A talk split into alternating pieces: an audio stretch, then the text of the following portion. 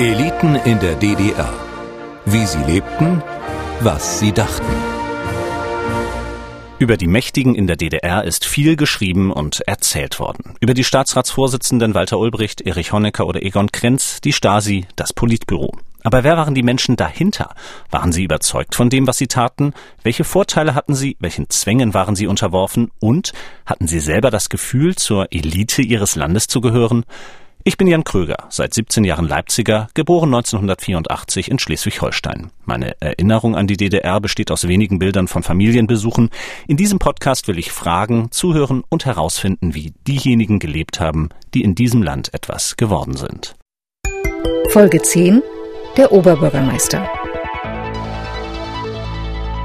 Wer sich über Horst Jäger informiert, stößt im Internet schnell auf dieses Foto.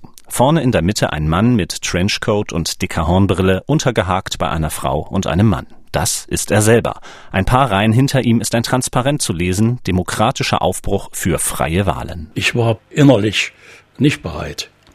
Aber dann habe ich gemerkt, das ist nötig.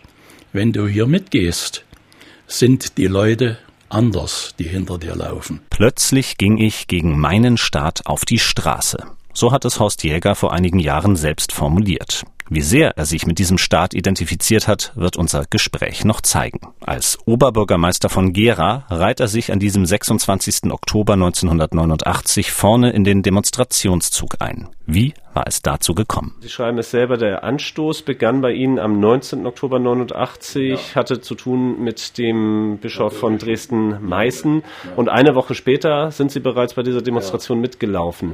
Also vom ersten Anstoß bis äh, zum in die Tat umsetzen hat es nicht lange gedauert, eigentlich sieben Tage. Was ist da passiert in dieser kurzen Zeit? Es wurde in Langenberg eine katholische Kapelle geweiht. Und diese Weihe hat der katholische Bischof von Dresden-Meißen Bischof Reinhold vorgenommen. Äh, er nahm mich zur Seite nicht gerade äh, freundlich. Sie sind Oberbürgermeister der Stadt, wollen Sie nicht mal was tun? Ja, ich sage, wie meinen Sie denn das? Ja, gegen diese Unzufriedenheit, gegen diese ganze Entwicklung in der Stadt. Ja, habe ich gedacht, was sollst du als Oberbürgermeister dagegen tun? Ich habe mich mit den beiden Chefs, sage ich mal, der Kirche beraten, mit dem, mit dem Superintendent der katholischen und auch der evangelischen Kirche. Die haben gesagt, du musst donnerstags bei der Demonstration dabei sein. Ich sage, Leute, wie stellt ihr euch das vor? Ich habe den höchsten Parteiabschluss. Ich habe zig Jahre für die Partei nur gearbeitet. Ich war bei Ulbricht, ich war als Lehrling bei Bieck, ich war bei Honecker zum Empfang. Ich sage, und heute soll ich dagegen auf die Straße gehen. Wie stellt ihr euch das vor? Das haben die Genossen und die alten Bürger nicht verstanden. Rote Sau, Verräter. Das war schon manchmal hart, aber es war wichtig, damit habe ich in der Stadt Schaden verhindern können. Auch in Gera gab es damals einen runden Tisch und Bürgergespräche, erst im Rathaus, dann im Haus der Kultur. Doch es sind nicht die großen Themen jener Zeit wie freie Wahlen oder die Wiedervereinigung, an die sich Horst Jäger erinnert. Es waren überwiegend ganz alltägliche Probleme, die sein Denken bestimmten. Das zeigt auch ein kurzer Ausschnitt aus dem DDR-Rundfunk, eine Umfrage auf dem Geraer Kornmarkt Ende Dezember 1989. Was wünschen Sie sich fürs neue Jahr? Auf alle Fälle, dass es Menschen hier bleiben und dass wir alle einen Strang ziehen sollen. Und dass meine Kinder alle ihre Arbeit behalten. Was haben wir uns vorgenommen? Neues Auto zu kaufen? Ja, ein Trabant? Nee, ein Trabant eigentlich nicht. Den haben wir schon. Ja, wir wollen was Größeres. Soweit also die Bürger hier auf dem Kornmarkt. Was wünscht sich denn nun der Oberbürgermeister von Gera? Und ich glaube, das Entscheidende im Jahre 1990 wird darin bestehen, dass wir diese friedliche Veränderung in unserem Lande und in unserer Stadt weiterführen. Ich wünsche mir vor allem natürlich, dass es uns gelingt, mit unseren Bürgern, mit den vielen neuen Gruppen, die entstanden sind, eine Reihe von Aufgaben in der Stadt zu lösen, die den Wohnungsbau, die Stadtentwicklung betreffen, um damit natürlich auch für die Bürger Geras sichtbare Veränderungen zu schaffen. Und privat, Herr Jäger? Nun, ich wünsche mir privat, dass ich eigentlich recht erfolgreich die Legislaturperiode zu Ende führen kann dass ich gemeinsam auch mit meiner Familie die Kraft aufbringe, die eine solch verantwortungsvolle Funktion eigentlich täglich erfordert. Also Sie sagen, für Sie war es weiterhin entscheidend, äh, tatsächlich das Stadtoberhaupt zu sein, weniger an dieser politischen Umwälzungen teilzuhaben. Ähm, haben Sie die dann immer noch unterschätzt zu dem Zeitpunkt oder war es einfach eine Methode auch, ähm, sich in die Arbeit zu stürzen und ähm, versuchen, den Alltag aufrechtzuerhalten, der nun ins Wanken gekommen war? Ich muss Ihnen mal sagen, ich hatte kaum Gelegenheit zu überlegen, wie soll das mal werden. Ich hatte so viele Alltagsprobleme. Zulassungen von Taxis. Ein Riesenproblem. Plötzlich mussten wir Taxis zulassen, wir als Stadt. Das haben wir nie gekonnt, durften wir nie. Haben wir genug Benzin?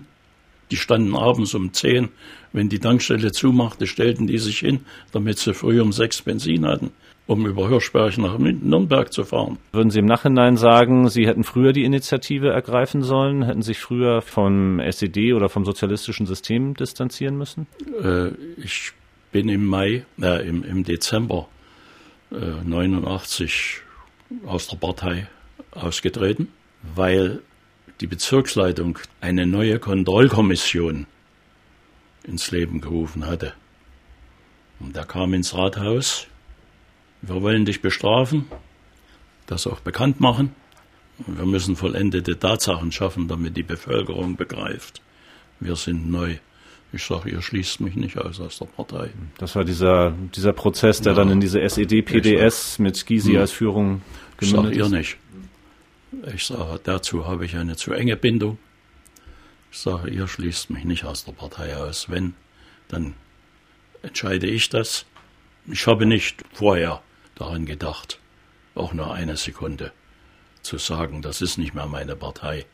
Und ich bin heute noch dafür, bis zum Herbst 1989 liest sich Horst Jägers Lebenslauf wie ein Musterbeispiel für die DDR. Geboren wird er 1940 in Seebach bei Eisenach. Er wird zunächst Industriekaufmann im VEB Uhrenkombinat Rula und macht das Abitur. Eine staatliche Kampagne, Arbeiter werden Lehrer, bringt ihn dazu, in den Schuldienst zu gehen. Wer oder was hat Sie damals geprägt auf Ihrem Weg? Hm. Also ich muss mal sagen, ich komme wirklich aus einem typischen Arbeiterhaushalt. Der Vater war Betriebssattler. Nach der Arbeit gab es für ihn nur eins, zum Schwager zu rennen und in der Landwirtschaft zu helfen. Also ich kenne meinen Vater nur arbeitend, muss ich sagen. Das hat mich auch sehr geprägt. Also eine Stunde Leerlauf bei mir im Leben ist was Schlimmes. Ich muss mich beschäftigen, egal womit. Hat sich das schon als Jugendlicher geäußert? Äh, ja, ich habe nach der mittleren Reife die Lehre begonnen. Nach der Lehre habe ich die Hochschulreife in der Volkshochschule. Ich habe eine ganz intensive Rote Kreuz-Ausbildung als Sanitäter gemacht. Und ich war eigentlich auch ganz aktiv.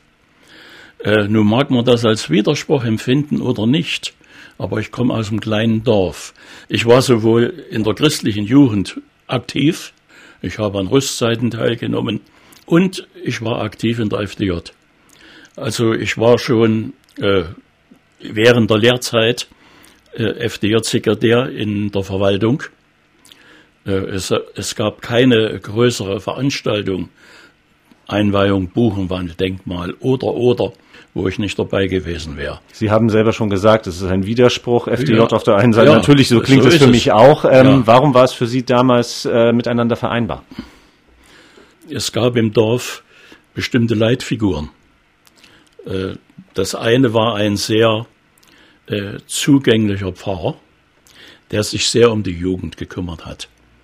Äh, der Pfarrer war zwar ein alter Offizier aus dem Dritten Reich, aber sein Bruder war Altertumsforscher, hat in Ägypten gearbeitet, vor allen Dingen äh, im Bereich Ramses und Tutanchamun.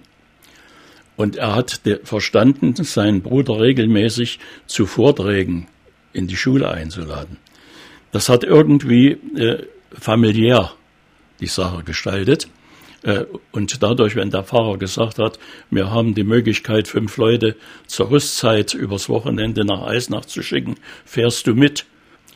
Die damalige Orts-FDJ-Sekretärin war eine Jugendliche, die war vier, fünf Jahre älter als, als wir in der neunten, zehnten Klasse. Sehr zugänglich. Also ich muss mal sagen, das ist nicht so, dass man sagt, um Gottes Willen, du warst, bist in der Kirche gewesen. Äh, und es war ja üblich, äh, zu der Zeit noch 1955 die Konfirmation zu erhalten. Da war die Jugendweihe, das war mal einer im Dorf bei äh, 20, 25 Achtklässlern.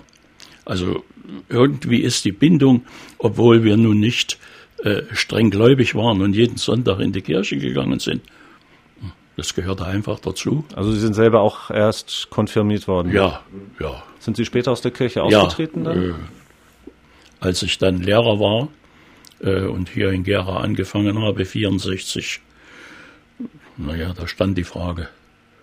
Äh, und ich sag mal, das war ja damals ein relativ einfacher Schritt. Sie sind aufs Notariat gegangen. Dann haben sie ihren Zettel gekriegt und waren nicht mehr Mitglied der Kirche. Als Lehrer ist Horst Jäger ein treuer Staatsdiener. Mit 30 Jahren leitet er eine polytechnische Oberschule in Gera, er tritt in die SED ein und beginnt seine Funktionärslaufbahn als Stellvertreter des Stadtschulrates. Woher kommt dieser Antrieb, auch äh, Leitungspositionen zu übernehmen? Das ist einfach gewachsen. Ich war ja nur zwei Jahre wirklich mal richtiger Lehrer. Aber in dieser Zeit habe ich eigentlich sehr viel, jetzt sage ich mal, wissenschaftlich gearbeitet, methodisch, habe für die Zeitschriften Artikel geschrieben, habe für die Mathematik methodische Reihen entwickelt. Ich war dann auch Fachrichtungsleiter Pädagogik. Ich habe in jedem äh, Färchen gab es ja die Lehrerweiterbildungen über Wochen. Äh, diese pädagogischen und fachlichen Vorträge gehalten. Das kam einfach gut an. Das, da macht das Spaß. Also ich habe in, für, im Rahmen dieser Gesprächsreihe mit einer Schuldirektorin gesprochen, die äh, lange Jahre in Altenburg Direktorin war, mhm. ähm, die auch zu DDR-Zeiten lange Zeit überzeugt war und ähm, dann nach der Wende festgestellt haben, dass sie viel auch gegen ihren Willen getan hat aufgrund der politischen Zwänge, aufgrund der Vorgaben. Ähm, wie haben Sie das wahrgenommen? Das, das kommt sicher auf die Einstellung an. Äh, natürlich haben wir auch manchmal, äh, gerade was die politische Agitation in der Schule betrifft, einiges übertrieben. Fällt Ihnen da konkret etwas ein? Ne, äh, zum Beispiel äh, habe ich die ganzen Seminare mit den Kindergartenleiterinnen über politische Tagesfragen äh, jeden Monat äh, gemacht. Na klar haben wir da auch manchmal äh, inhaltlich übertrieben und haben auch gesagt, es so wird das in der Schule gemacht. Da führt kein Weg dran vorbei. Aber nun muss ich mal sagen, ich war nicht in der Partei wie viele andere mit 18 in die Partei gegangen. Also ich bin erst eigentlich, als ich stellvertretender Direktor war, zur Partei gekommen, relativ spät. Äh, hab dann natürlich auch in der Partei, dann in der Abteilung Volksbildung als Agitator gearbeitet. Hab meine Bezirksparteischule gemacht. Was heißt den Agitator machen? Ich habe diesen Propagandistenlehrgang gemacht. Einmal in der Woche haben wir uns in der Studiengruppe hier getroffen. Im Grunde genommen, das war Selbststudium und an den einen Tag Diskussion. Und in welchem Rahmen lief diese Diskussion dann ab? Denn der Begriff Propagandist setzt ja schon voraus, dass es nur in einem gewissen Meinungsrahmen natürlich auch stattfinden natürlich. kann. Natürlich. Äh, es waren überzeugte Genossen, die dort das Studium gemacht haben. Können Sie sich daran erinnern, mal mit einer Meinung angeeckt zu sein? Das hat doch gar keiner versucht. Oder können Sie sich an ein Thema erinnern, wo Sie zumindest drüber nachgedacht haben? Hm, das ist jetzt nicht so ganz meine eigene Meinung, aber in diesem Rahmen werde ich es auf keinen Fall vorbringen können. Hm. Äh, das war dann sicher später, will ich mal sagen, nicht während des Studiums. Aber als wir große Verpflichtungen gegenüber unserem großen Bruder hatten, der Sowjetunion, haben wir bei uns natürlich gemerkt, sowohl Material als auch andere wirtschaftliche Probleme äh, fallen uns zunehmend auf die Füße. Es gab mal eine Zeit, eben als diese Diesel-Erdölkrise äh, war, da musste alles auf die Schiene verlagert werden. Da haben wir trotz aller Diskussionen den Auftrag bekommen von der Bezirksleitung, vom Bahnhof in die Berliner Straße eine Straßenbahnanbindung zu bauen. war von vornherein ein totgeborenes Kind, weil die Straßenbahn, die damaligen Straßenbahntypen, die Steigung vom Bahnhof in die Berliner Straße gar nicht bewältigen konnten. Aber die Schienen wurden gebaut. Dagegen haben wir eigentlich diskutiert, aber ich will mal sagen, es hat doch keiner den Mut gehabt, zu, in die Bezirksleitung zu gehen, hat gesagt, das, was wir hier machen, ist großer Mist, lasst das. Also das sind Diskussionen, die jetzt so, weit ab von der Bezirksparteischule so viel später so stattgefunden ja. haben. Ähm, da, nach diesem ja, Abschluss an der Bezirksparteischule waren Sie dann derjenige, der als Agitator ähm, Lehrkräften, äh, Kindergartenpersonal unterrichtet hat. Ähm, ich hätte ja, aus heutiger Sicht natürlich ähm, große Bauchschmerzen, in so einen Unterricht zu gehen. Also von also entweder Resignation und ich höre gar nicht richtig zu oder bis hin zu wirklich kritisch, ich sehe das als Gehirnwäsche. Wobei die Diskussion heute sicher viel einfacher oder ich sage mal nicht einfacher wäre, das ist richtig. aber, aber viel lebhafter, weil Meinungen geäußert werden. Und damals, klar, so ist das und, und das wird eben zur Kenntnis genommen. Das Einzige, worüber damals diskutiert worden ist, äh, war, als Nicole den Grand Prix gewonnen hat, der Eurovision, und äh, es kam das Lied äh, Ein bisschen Frieden. Also darüber ist diskutiert. Warum ist das falsch? Wir haben ja dagegen sehr diskutiert, nur ein bisschen Frieden. Das war ja, äh, das, das haben sie eigentlich nicht verstanden, äh, warum das falsch sein soll. Aber ich sag mal, sie haben eben diese, diese offizielle Linie, wie sie vom neuen Deutschland vorgegeben wurde, die haben wir diskutiert. Ist doch nicht so, dass da einer gesagt hat, ne, was der Genosse Honecker da gesagt hat oder äh, Hager für die Kulturpolitik. Meine, als Biermann ausge wieder ausgebürgert wurde oder äh, andere, äh, haben wir das zur Kenntnis genommen. Oder Kunze, Rainer Kunze. Das war Staatspolitik und damit war das gut. Mhm. Wenn ich jetzt heute als Nachgeborener die These in den Raum werfe, dass das für mich nach politischer Gehirnwäsche klingt, mhm. würde das bestimmt von vielen akzeptiert. Und von Ihnen? Klar. Ich muss sagen, ich habe äh, sowohl Rainer Kunze als auch Biermann nie als Helden gesehen. Also kann ich nicht sagen, dass was unsere Politik macht, ist schlecht. Mitte der 80er Jahre absolviert Horst Jäger ein Studium an der Parteihochschule Karl Marx und schließt es als Diplom-Gesellschaftswissenschaftler ab. Das Einzige, was ihm verwehrt blieb, sagt Horst Jäger, war die Promotion. Die Bezirksleitung der Partei hätte unter sich keinen Genossen ertragen, der einen höheren Abschluss vorweisen konnte. Zu diesem Zeitpunkt ist er Sekretär für Wissenschaft und Kultur der SED-Kreisleitung in Gera. Im März 1988 wird er Oberbürgermeister. Welche Aufgabe genau hatte ein Oberbürgermeister im politischen System? Ich war Erfüllungsgehilfe.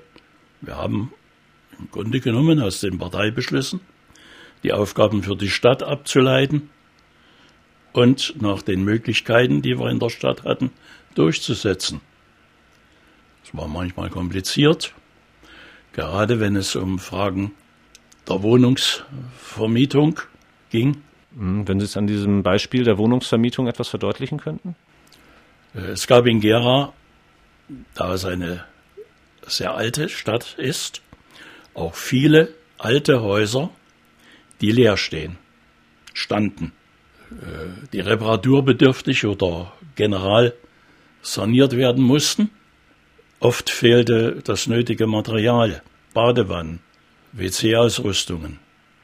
Wir haben versucht, über die Betriebe solche leerstehenden Wohnungen oder reparaturbedürftige Wohnungen den Betrieben zu übergeben, die also besonders viele Wohnungsprobleme hatten, weil sie ständig neue Arbeiter äh, nach Gera geführt haben. Also das war schon ein, ein großes Problem. Hinzu kam, äh, dass es nur wenige Genehmigungen für eigene Wohnungsbauten gab, also sprich Einfamilienhäuser. Das waren in der Regel kinderreiche Arbeiter oder eben Mitarbeiter äh, in bestimmten Schwerpunktberufen, die unbedingt gebraucht wurden. Aber diese Genehmigung zum Beispiel für den Bau, das war dann zum Beispiel Sache der das Stadtverwaltung? War, das war Sache der Stadtverwaltung. Auch die Aufrechterhaltung des Verkehrs, Versorgung Die Versorgung ist aber ja auch schon gleich das nächste große Thema, ja. das in der Spätphase der DDR zum großen Problem wurde. Ja, äh, wenn es ein heißer Sommer war, gab es regelmäßig Probleme, entsprechend Wasser und Limonade zu produzieren. Also hier haben wir viele Arbeiter dann aus irgendwelchen anderen Betrieben abgezogen, die in der Getränkeindustrie helfen mussten. Es gab Unzufriedenheit unter der Bevölkerung. Wir hatten ja einen großen Schlachtbetrieb. In den 80er Jahren war der große Renner der Hinterschinken. Der wurde in Gera produziert und nach Berlin oder in die Delikatläden. Also in Gera im normalen Laden bekamen sie keinen Hinterschinken. Also das war auch ein ewiges Diskussionsthema. Auch wenn ich Einwohnerversammlungen, ich habe ja regelmäßig in jedem Vierteljahr in einem Wohnbezirk in Gera diese Bürgersprechstunden gemacht mit meinem gesamten Ratskollektiv. Was bekamen Sie da zu hören? Also wie äußerte sich die Kritik? Wie heftig war das? Zum Beispiel, es stehen Wohnungen leer. Warum werden sie nicht rekonstruiert? Warum warte ich nun schon fünf Jahre auf eine Wohnung? Und die Wismut-Leute, es wurde, war damals so ein Slogan, wenn die Tapete dreckig ist, ziehen die wieder um. Also Wohnungs Wohnungsnomaden, diesen Begriff, der kam damals. Also solche Fragen. Ähm, Sie hatten ganz am Anfang gesagt, als erste Antwort, ähm, Ihre Rolle würden Sie als Erfüllungsgehilfe beschreiben. Ja. Wenn wir es jetzt andersrum, wo ist denn dann der Gestaltungsspielraum, den Sie als Ober Oberbürgermeister hatten? Hm, der Gestaltungsspielraum. Äh, ich konnte Vorschläge machen. Ich konnte sagen, wir brauchen dringend in der Stadt das, das, das.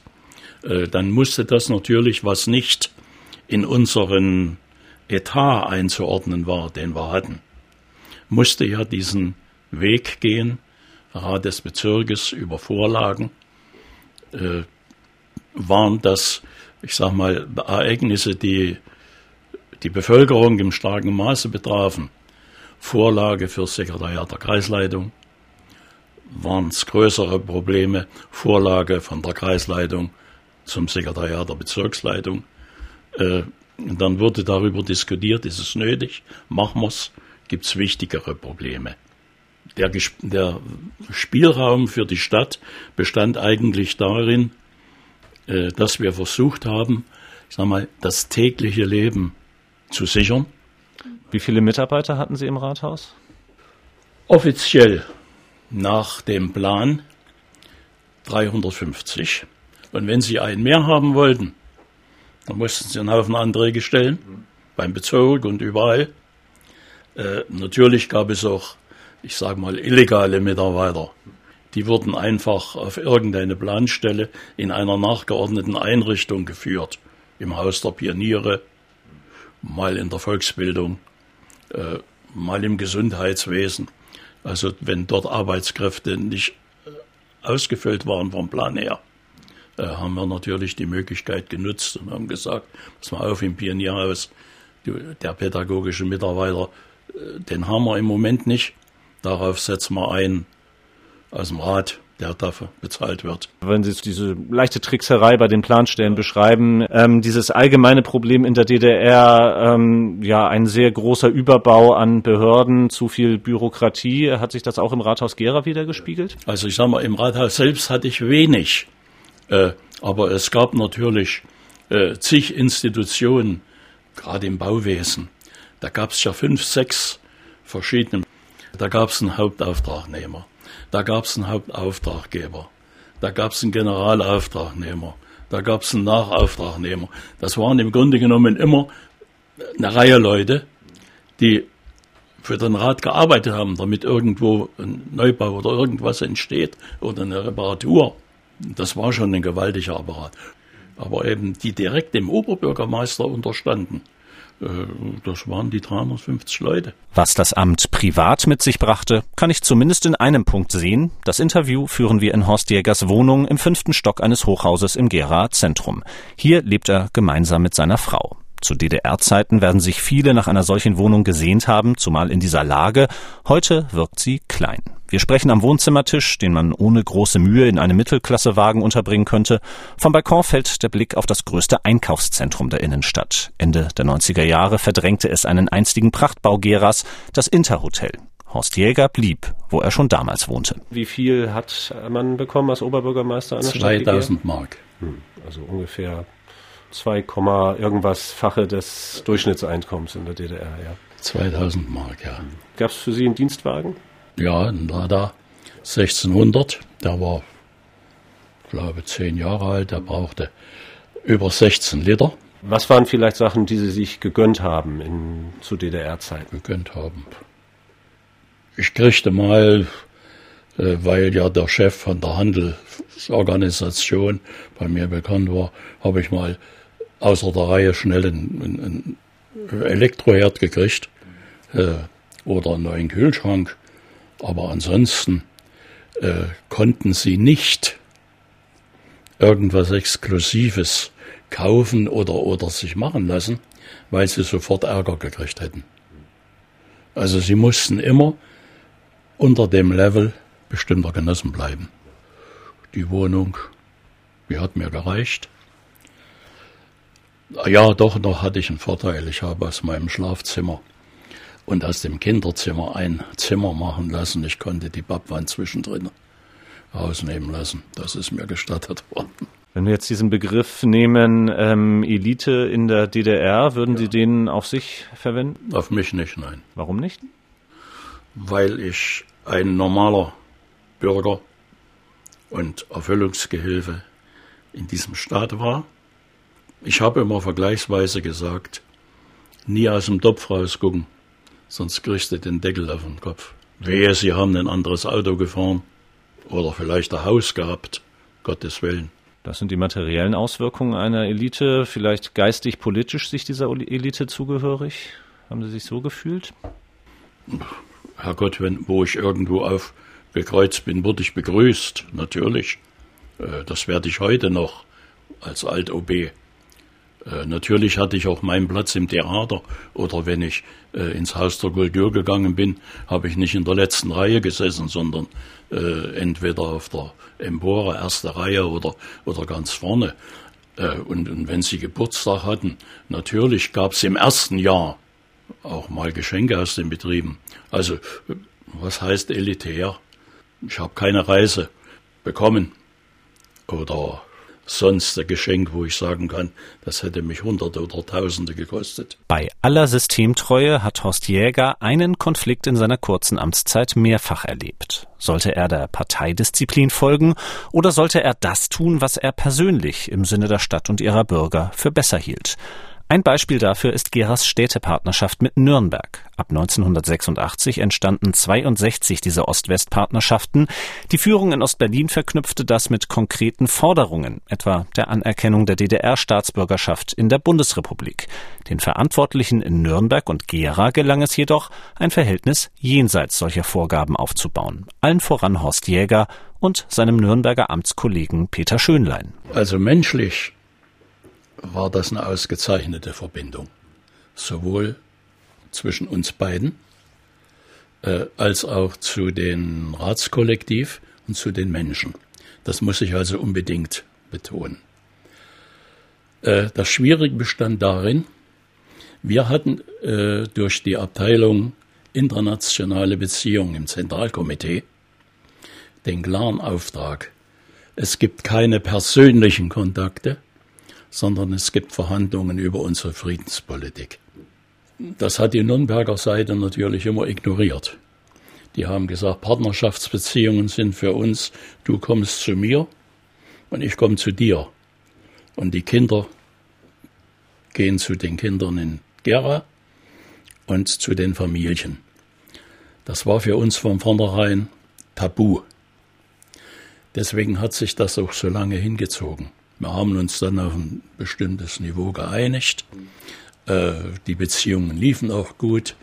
Ich habe ja mit Peter Schönlein auch ganz persönlich ein sehr äh, enges Verhältnis gehabt. Das hat mir Probleme eingebracht.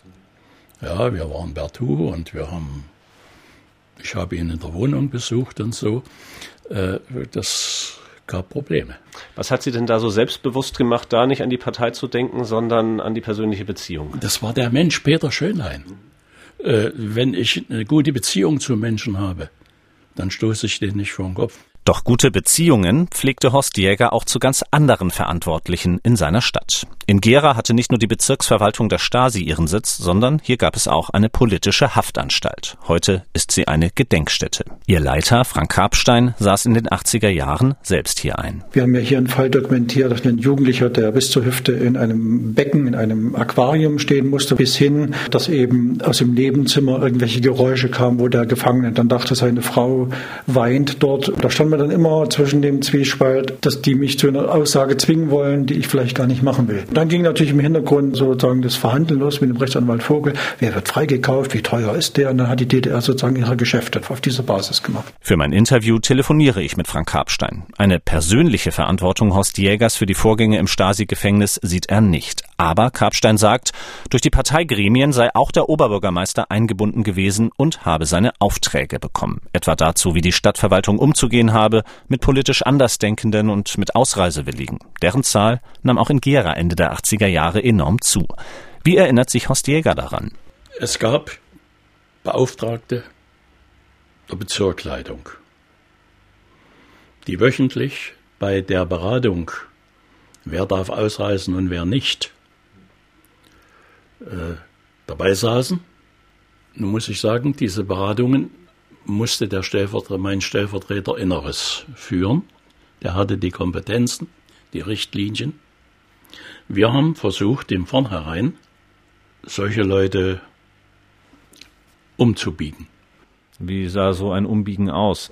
Ne, beispielsweise einer sagte, ich warte seit fünf Jahren auf eine Wohnung und bekriege hier keine.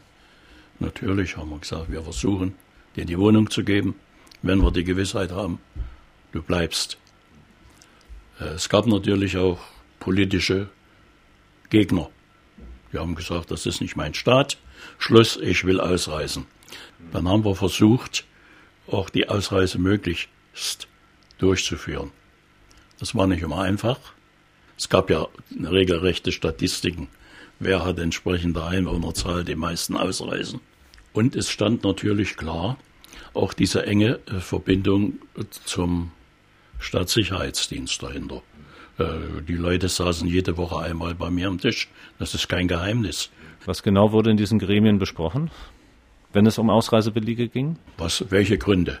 Warum, meine, am Ende standen wir immer in der Ecke, weil wir irgendwas falsch gemacht haben, dass der ausreisen will. Das auf der einen ja. Seite, aber andere wurden natürlich auch operative Vorgänge, wurden so verhaftet. Ja. Ähm, wie würden Sie im Nachhinein äh, da, das, das da Ihren ich. Anteil beschreiben? Das kann ich nicht bestätigen, dass ich äh, jemals mitgekriegt habe, dass einer, der bei uns äh, nicht eine Genehmigung bekommen hat, äh, dann äh, durch Ministerium des Inneren oder Ministerium für Staatssicherheit äh, verhaftet wurde. Da ist mir auch kein Fall bekannt.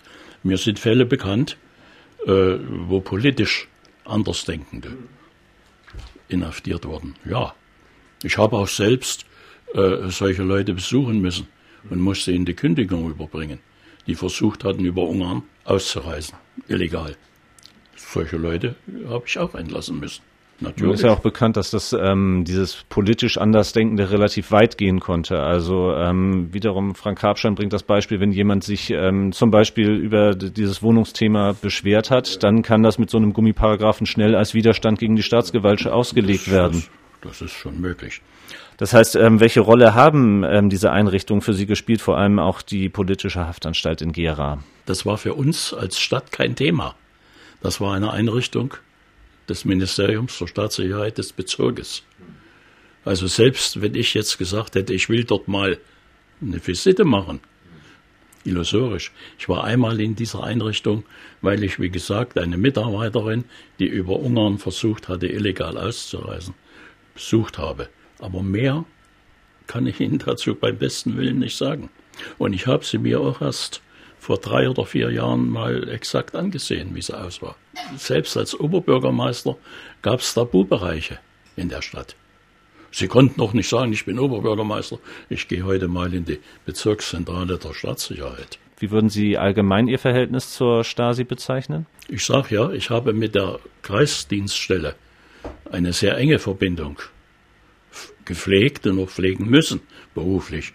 Ich hatte ein gutes Verhältnis zum Leiter der Dienststelle, zu bestimmten Offizieren, die für den Rat der Stadt verantwortlich waren. Dabei habe ich äh, im Wesentlichen gar nicht alle gekannt, die äh, zu verschiedenen Mitarbeitern im Rat Verbindung gehalten haben. Oder ob das nun informelle Mitarbeiter waren im Rat, die gab es natürlich. Mhm. Äh, aber ich muss sagen, es gab ja keine Entscheidung des Rates, die nicht der Staatssicherheit bekannt war. Wenn die ihren Ehrentag gefeiert haben, war der Oberbürgermeister präsent. Und wenn im Rathaus irgendeine Festveranstaltung war, war der Leiter der Geistdienststelle präsent. Waren Sie selber für die Stasi tätig? Nein. Natürlich, äh, wenn Sie so wollen, war ich tätig, indem die jede Information, äh, die im Rat lief, bekommen haben. Das konnte ja. ich daraus schließen, was Sie gesagt haben. Ja. Und ähm, Sie hatten Sie auch schon erwähnt, ja. die informellen Mitarbeiter innerhalb des Rates. Ähm, war Ihnen zu das mir, damals schon klar? Zu mir, ja. Weil ich, wenn ich äh, freitags aus der Sekretariatssitzung kam, habe ich in der Regel eine Sonderratssitzung gemacht. Zwei Stunden später war das in der Kreisleitung wieder bekannt. Also muss es auch unter meinen verantwortlichen Ratsmitgliedern hat es Informanten gegeben. Einer kam nach der Wende, ich muss mich bei dir entschuldigen, ich habe über dich berichtet. Ich sage, das ist immer so scheißegal. Ich sage, ob du über mich berichtet hast oder nicht. Das war nun mal so. Damit haben wir gelebt und jeder wusste das. Gut, nach der Wende sagen Sie schwamm drüber. Hat es ähm, auf Ihre ähm, Arbeit währenddessen ähm, Einfluss gehabt, dass Sie wussten, im Grunde stehe ich unter permanenter Beobachtung? Ja, äh, es gab dann schon Hinweise äh, auch vom ersten Sekretär, halte ich da mal zurück, äh, mach mal nicht so eine Bemerkung hier. Das gab's schon, aber äh, ich sage mal eine Maßregelung nicht. Eine direkte Verantwortung trifft Horst Jäger dagegen für die gefälschten Kommunalwahlen am 7. Mai 1989. Als Oberbürgermeister war er Vorsitzender der Wahlkommission. Was damals im Bezirk Gera vor sich ging, ist am besten für die Stadt Jena dokumentiert. Die Wahlkommission dort zählte mindestens 3500 gültige Gegenstimmen. Eine Zahl, die nicht öffentlich werden sollte. Stattdessen forderte die Bezirksleitung den Jenaer Oberbürgermeister auf, nur 1290 Gegenstimmen zu melden. Was ich lesen konnte, ist viel davon, wie es ihrem Amtskollegen in Jena ergangen ist. Ja. Aber aus den Akten lässt sich eigentlich auch schließen, dass es in Gera nicht groß anders gewesen sein muss. Äh, wie genau ist das abgelaufen damals in den Tagen vor dem 7. Mai? Also äh, der Wahltag war eigentlich ein ganz hartes Stück Arbeit weil im Grunde genommen aller Stunde, aller anderthalb Stunden Sekretariatssitzung war. Traf sich also die Kreisleitung, die musste wieder der Bezirksleitung berichten. Es ging ja im Wesentlichen um diese hohe Wahlbeteiligung ganz früh, weil das ja das politische Aushängeschild war, wie sehr die Bürger die DDR liebten. Wir haben vorher die Wahl benachrichtigt, also die Wahlunterlagen bereinigt. Es wusste die verantwortliche Stelle im Rathaus, wer geht partout nicht zur Wahl seit Jahren. So, dann waren die gar nicht in Wahlunterlagen. Dann gab es sogenannte Wahlscheine. Wenn also von denen wirklich einer kam, selbst wenn der eine Gegenstimme gemacht hat, dann kriegte er einen Wahlschein. Also er war wahlberechtigt. Es gab klare Weisungen im Vorfeld durch die zentrale Wahlkommission der DDR, was sind ungültige Stimmen, was sind gültige Stimmen. Äh, und so wurde auch bei der Auszählung konnte kein äh, Beschiss gemacht werden, sage ich mal, weil da auch schon Leute äh, aus den neuen politischen äh, Gruppierungen dabei saßen, mich ist interessiert eher tatsächlich dieser Ablauf. Also wie gesagt, Ihr Amtskollege Spahn in Jena, der, der wie gesagt, der diese Anrufe bekommen hat, ähm, dass auch ähm, eine gewisse Zahl am Ende zu melden sei an Gegenstimmen, die im Vorhinein schon festgestellt So ist das. Äh, und wir haben natürlich auch äh, Leute, die bis 16 Uhr etwa, wo abzuzeichnen war, da gibt's Probleme. Da haben wir auch Agitatoren hingeschickt. Gesagt, pass mal auf, wir erwarten, dass du zur Wahl gehst. Äh, oder wir sind mit der Wahlurne dorthin, haben gesagt, los jetzt, wählst du. Also das gab es schon. Um es vielleicht zuzuspitzen, welche Gegenstimmen sind letzten Endes aus Gera gemeldet worden? Äh, das kam darauf an, wie der Wahlzettel ausgefüllt war. War der Wahlzettel richtig durchgekreuzt, also alle Stimmen ungültig oder sozusagen, ich habe den Zettel äh, als nicht existent empfunden, dann waren das Gegenstimmen. Wenn da aber nur so ein halber, dann waren das eben keine Gegenstimmen. Gell? Aber die, dieses genaue Prozedere, wie äh, ausgezählt wurde, kann ich Ihnen nicht sagen. Äh, das waren nur zwei, drei Leute eingebunden, die dann ausgezählt haben. Exakt. Die auch die Listen geführt haben und die Meldungen weitergegeben haben. In derselben Quelle hatte ich gelesen, dass Sie selber 1991 vor Gericht verurteilt sind. Ich glaube, 90 Tagessätze auf 40 Mark stimmt soweit ja, die Information. Ja. Äh, ich habe gesagt, jawohl, ich war Stadtoberhaupt. Ich habe die Verantwortung getragen. Das wäre doch schoflich, wenn ich sage, das war mein Finanzer oder das. Ich war der Oberbürgermeister. Schluss aus. Dass bei der Auszählung kein Beschiss gemacht werden konnte, wie es Horst Jäger ausdrückt, das sehen Bürgerrechtler anders. Vielen Beobachtern sei es damals nicht möglich gewesen, auch aus der Nähe zu sehen, wie ein Wahlzettel tatsächlich bewertet wurde. Für Gera ermittelten sie damals knapp 300 unterschlagene Gegenstimmen. Horst Jäger wurde dafür verurteilt, doch eine persönliche Schuld sieht er darin bis heute nicht. Vielleicht noch einmal im Nachhinein beurteilt Ihr damaliges Handeln, wenn ich zum Beispiel sehe, dass, ich glaube, Paragraph 211 des Strafgesetzbuches der DDR ist es, wo ja auch äh, Wahlfälschung als Verbrechen bezeichnet ja, ist. Ich ähm, nicht. Muss ich Ihnen sagen, kenne ich nicht. Ich nehme an, Oberbürgermeister sollte relativ schnell sich im Klaren darüber sein, wie das Wahlgesetz und die entsprechenden ja Straftaten gab, rundherum. Ja, es gab auch damals andere Voraussetzungen, muss ich ja sagen. Wir wussten, wer Nichtwähler ist, potenzieller Nichtwähler. Die wurden von vornherein aus der Wahlliste genommen. Ja, so haben Sie es beschrieben. Ja. Gibt es etwas, das Sie an Ihrem damaligen Handeln bereuen? Nö, warum? Es war im Weil Auftrag zumindest zum Beispiel 270 Stimmen in Gera nicht gezählt worden ja, sind. Das war im Auftrag der Partei und damit haben wir das so durchgezogen. Schluss aus. Bereue ich nicht. Fast auf den Tag genau ein Jahr später fanden die letzten Kommunalwahlen der DDR statt. Sie bedeuteten das Ende von Horst Jägers Zeit als Oberbürgermeister. Es war ein unspektakulärer demokratischer Übergang. Am 23. Mai 1990 stimmte eine Mehrheit der neuen Stadtverordneten für seinen Nachfolger von der CDU. Kurz darauf legte Horst Jäger auch seinen Sitz im Stadtparlament nieder. Sein persönlicher Übergang in die Bundesrepublik verlief erfolgreicher als bei vielen anderen. Ich habe bei der Westdeutschen Allgemeinen Zeitung, heute Funke-Gruppe, begonnen. Zuerst als Personalleiter. Nach einem Vierteljahr kamen Vertreter der Kirche. Wir wollen mal gucken, was der Oberbürgermeister jetzt macht. Na, das kann aber nicht wahr sein, Personalchef. Ich habe zu meinem Vorgesetzten gesagt, passt mal auf, Leute, gebt mir eine andere Arbeit. Ich sagte, es gibt Ärger.